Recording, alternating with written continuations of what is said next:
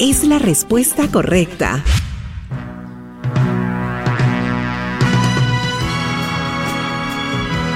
Amigos de todo el Perú, buenas tardes. La nostalgia se hace presente con este programa La Hora del Lonchecito y en esta fecha tan especial. Porque hoy en día, sí, un día como hoy nació uno de los grandes del Brasil.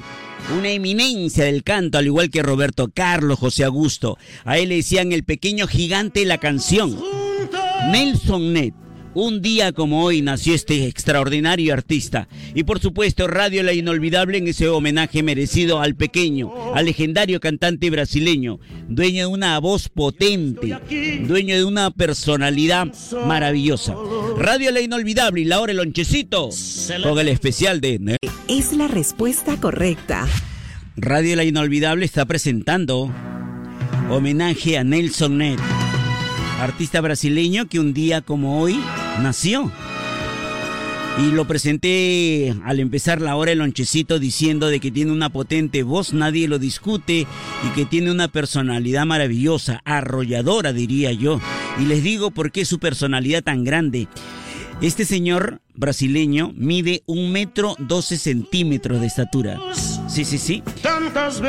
Tenía una conmutación genética, una condición genética que por eso era así, pequeñito, chiquitito. Por eso le decían el gigante de la canción.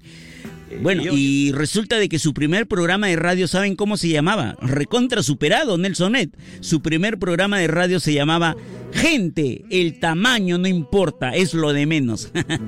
¿No? En alusión a su tamañito. Y su primer long play que saca, ¿no? Su primer disco, long play, se llama Un Show de 90 centímetros. Totalmente superado con su talla. Él, para él, él se sentía grande. Y con esa voz definitivamente se le considera un gran... Júrame. Radio La Inolvidable presentó homenaje a Nelson Net. El pequeño Nelsito, como le decían en, su familia. Efectivamente, Radio La Inolvidables. Recordando sus grandes éxitos, hemos escuchado Déjenme si estoy llorando, si las flores pudieran hablar, yo también soy sentimental. Y vamos a terminar con la canción con la cual identifica a Nelson Ned como el primer artista latino en vender un millón de discos en los Estados Unidos.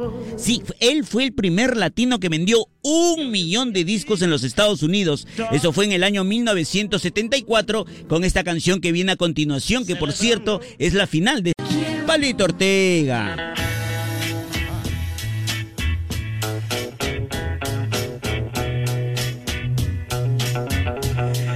Y como cada día, cuando finaliza la hora del lonchecito, nosotros le cedemos la posta musical a quien considero una de las mejores voces en la radio. Una voz maravillosa que tiene su programa súper romántico, por cierto, el señor Ricardo Asensio, que ya, como siempre, tempranito llegando a la cabina de Radio La Inolvidable.